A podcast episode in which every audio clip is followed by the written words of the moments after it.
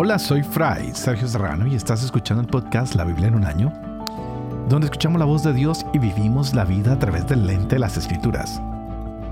El podcast de la Biblia en un año es presentado por Ascension. Usando la cronología de la Biblia de Great Adventure, leeremos desde Génesis hasta Apocalipsis, descubriendo cómo se desarrolla la historia de la salvación y cómo encajamos en esa historia hoy. Continuamos con Números capítulo 21, Deuteronomio capítulo 22 y tendremos hoy el Salmo 102. Algo que me llama mucho la atención que vamos a ver hoy en el libro de Deuteronomio es que vamos a encontrar leyes diferentes con respecto a las relaciones entre hermanos, con los vestidos, con los códigos de construcción, con la agricultura, con el matrimonio. Y vamos a ver cómo este libro ha, sido, dividido en distintas cosas, ¿no? De los mandamientos, reglamentos religiosos, mandamientos religiosos nacionales. Y ahora estamos en cuanto a los mandamientos de las relaciones domésticas, las cosas personales, cosas muy, muy, muy normales que podríamos vivir en el día a día. Y incluso de eso, eh, Dios pone bastante énfasis y nos enseña cómo tener estas relaciones. También ah, quiero que miremos un poquito ah, más detenidamente este primer capítulo que vamos a leer hoy, que es de números 21, ah, porque ayer veíamos algo muy interesante y es lo que podríamos considerar el mayor fracaso de Moisés, porque Dios le pidió que diera testimonio delante del pueblo y parece que Moisés también se está, se está empezando a revelar y ya no quiere hacer la voluntad de Dios, sino quiere hacer su propia voluntad. Y esto le causa un gran disgusto a Yahvé. Y bueno, y Moisés y Aarón se ven sentenciados a, no poder entrar a la tierra prometida. Wow, algo bastante difícil, tanto que han trabajado ellos y ahora no van a poder entrar a la tierra prometida. ¿Y todo por qué? Porque no le creyeron al santo de los santos.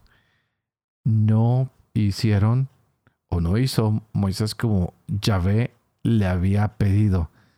Hoy se pierde la entrada a la tierra prometida. ¡Wow! Esto sí que es doloroso porque hoy podemos decir que Moisés flaqueó, falló, se distrajo en el momento crucial cuando deja de confiar en Yahvé y se deja llevar por sus propios impulsos, por, por sus propias pasiones. Y creo que nosotros también fallamos a Dios cuando nos dejamos llevar por nuestros impulsos, por nuestras emociones, porque nos cegamos, porque las pasiones nos controlan. Así que vamos a ofrecer este capítulo hoy de manera especial por cada uno de nosotros para que aprendamos a controlarnos, para que aprendamos a vivir la vida de una manera diferente, para que le digamos al Señor que Él es el dueño de todo de nuestra vida y que queremos ah, dejarlo todo en sus manos. Ah, ¿Qué tal si hacemos eso el día de hoy? Estaremos leyendo Números capítulo 21, Deuteronomio capítulo 22 y el Salmo 102. Este es el día 69. Empecemos. Números capítulo 21 oyó el rey de Arad, cananeo, que ocupaba el Negev, que llegaba a Israel por el camino de Atarín, y atacó a Israel y le hizo algunos prisioneros. Entonces Israel formuló este voto a Yahvé. Si entregas a este pueblo en mi mano, consagraré al anatema sus ciudades. Oyó Yahvé la voz de Israel y les entregó a aquel cananeo. Los consagraron al anatema a ellos y a sus ciudades por eso se llamó aquel lugar Horma.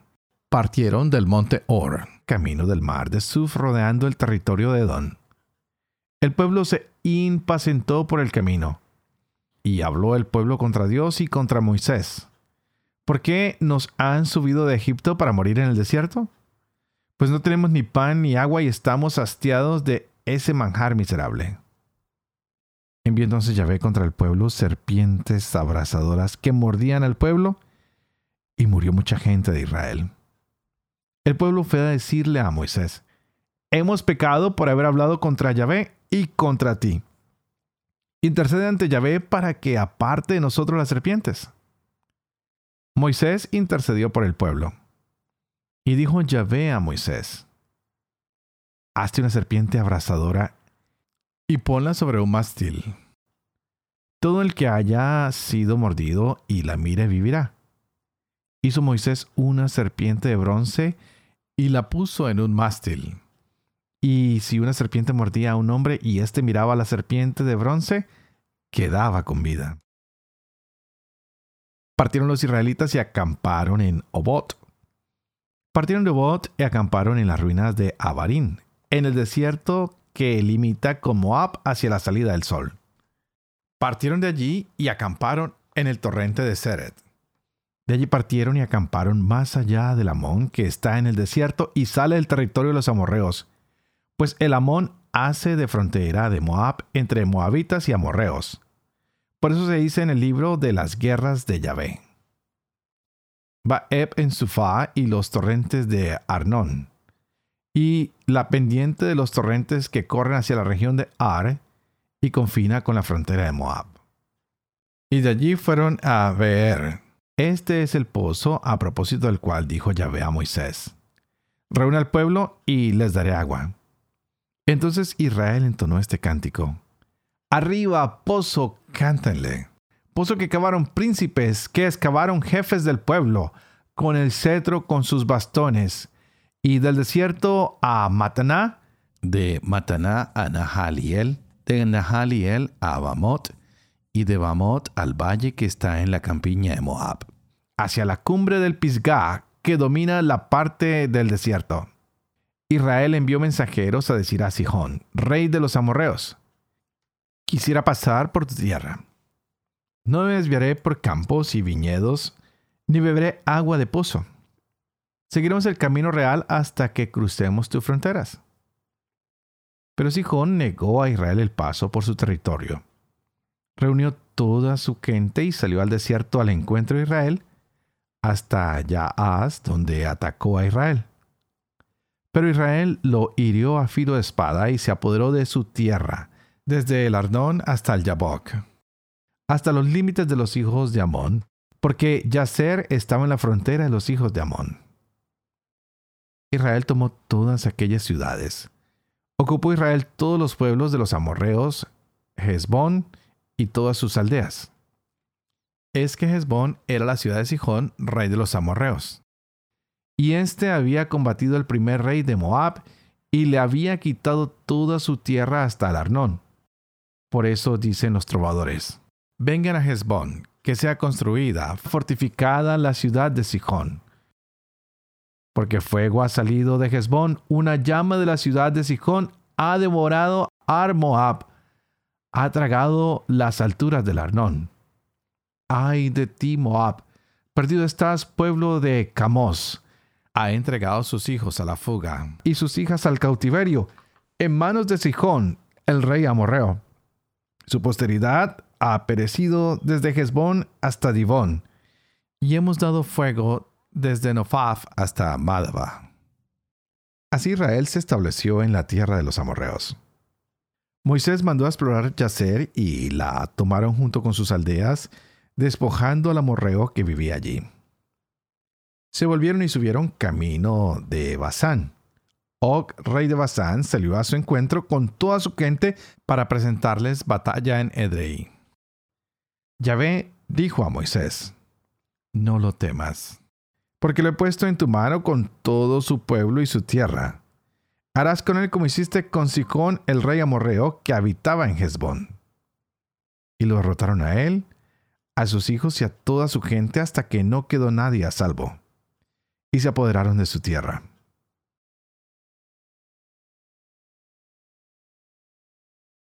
Deuteronomio capítulo 22 si ves extraviada alguna res de ganado mayor o menor de tu hermano, no te desentenderás de ella, sino que se la llevarás a tu hermano. Y si tu hermano no es vecino tuyo o no lo conoces, la recogerás en tu casa y la guardarás contigo hasta que tu hermano venga a buscarla. Entonces se la devolverás. Lo mismo harás con su burro, lo mismo harás con su manto, Lo mismo harás con cualquier objeto perdido por tu hermano que tú encuentres. No puedes desentenderte. Si ves caído en el camino el burro o el buey de tu hermano, no te desentenderás de ellos. Le ayudarás a levantarlos. La mujer no llevará ropa de hombre, ni el hombre se pondrá vestido de mujer, porque el que hace esto es una abominación para Yahvé tu Dios. Si encuentras en el camino un nido de pájaros, en un árbol o en el suelo con polluelos o huevos, y la madre echada sobre los polluelos o sobre los huevos, no tomarás a la madre con las crías. Deja marchar a la madre y podrás quedarte con las crías. Así tendrás prosperidad y larga vida. Cuando construyas una casa nueva, pondrás un pretil a tu azotea. Así no harás a tu casa responsable de sangre en el caso de que alguno se cayera de allí. No sembrarás tu viña con semilla de dos clases. No sea que quede consagrado todo, la semilla que siembres y el fruto de la viña. No ararás con un buey y una burra juntos. No vestirás ropa tejida mitad de lana y mitad de lino te harás unas borlas en las cuatro puntas del manto con que te cubras. Si un hombre se casa con una mujer y se llega a ella, pero luego le cobra aversión, le atribuye acciones torpes y la difama públicamente diciendo, me he casado con esta mujer y me he llegado a ella, pero no la he encontrado virgen. El padre joven y su madre tomarán las pruebas de su virginidad y las descubrirán ante los ancianos de la ciudad a la puerta. El padre la joven dirá a los ancianos, yo di mi hija por esposa a este hombre.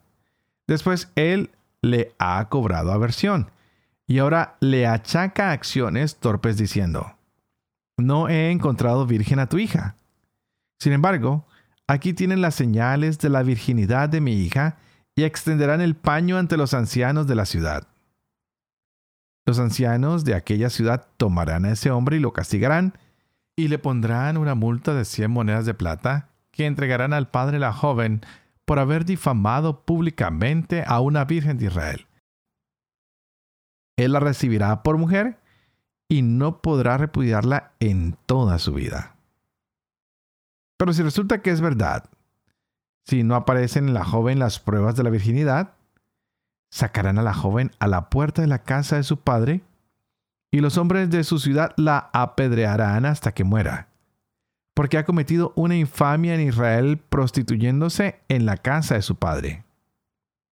Así harás desaparecer el mal de en medio de ti. Si se sorprende a un hombre acostado con una mujer casada, morirán los dos.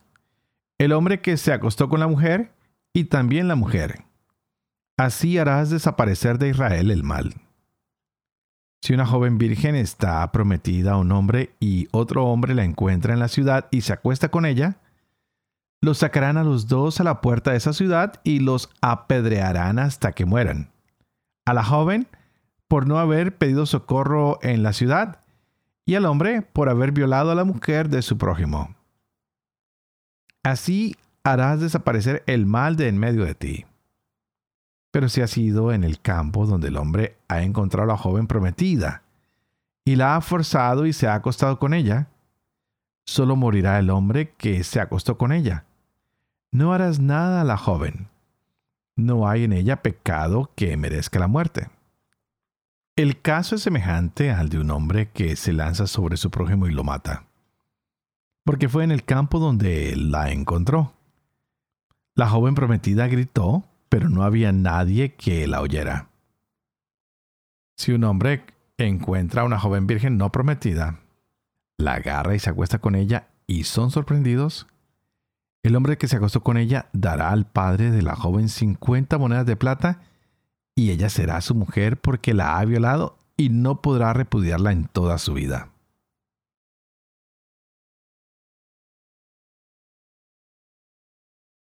Salmo 102. Oración del afligido que en su angustia derrama su llanto ante Yahvé. Escucha, Yahvé, mi oración. Llegue mi grito hasta ti. No ocultes de mí tu rostro el día de la angustia. Tiende hacia mí tu oído. Responde presto el día en que te invoco. Pues mis días como humo se disipan. Mis huesos calientan como brasas. Mi corazón se seca como heno cegado. Pues me olvido de comer mi pan. Agotado de tanto sollozar, mis huesos se pegan a mi piel. Me parezco al búho del páramo. Estoy como lechuza entre ruinas. De continuo me desvelo y gimo, cual solitario pájaro en tejado. Todo el día me insultan mis enemigos, los que me alaban maldicen por mi nombre. Ceniza como en vez de pan. Mezclo mi bebida con lágrimas. Debido a tu cólera y a tu enojo, pues me alzaste y luego me tiraste. Mis días declinan como sombra. Me voy secando como el heno. Pero tú, ya ves reinas por siempre. Tu memoria alcanza edad en edad. Te alzarás compadecido de Sión, que es tiempo de apiadarte de ella. Porque se ha cumplido el plazo. Tus siervos aman sus piedras, sienten compasión de sus ruinas. Temerán las naciones el nombre de Yahvé todos los reyes de la tierra tu gloria, cuando Yahvé reconstruya Sión y aparezca lleno de esplendor. Se volverá a la oración del despojado. Su oración no despreciará. Quedará esto escrito para la edad futura. Y un pueblo renovado alabará a Yahvé. Se ha inclinado desde su santa altura, desde el cielo ha mirado a la tierra para escuchar el suspiro del cautivo, para librar a los que aguardan la muerte para proclamar en Sión el nombre de Yahvé y su alabanza en Jerusalén, cuando aún se congreguen los pueblos y los reinos para servir a Yahvé. Él ha agotado mi fuerza por el camino, ha reducido el número de mis días. Me dije, Dios mío, en la mitad de mis días no me lleves, tú que vives por generaciones. Desde antiguo fundaste la tierra los cielos son obra de tus manos. Ellos pasan, mas tú permaneces. Todos como ropa se desgastan. Serán como vestido que se muda. Mas tú eres el mismo. No tienen fin tus años. Los hijos de tus siervos tendrán una morada. Su descendencia subsistirá en tu presencia.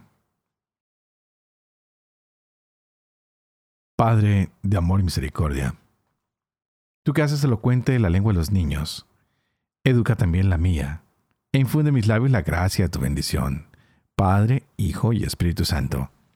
Y a ti te invito para que pidas al Espíritu Santo que abra nuestra mente y nuestro corazón, para que de esta manera podamos gozarnos de la palabra que Dios tiene hoy para nuestras vidas.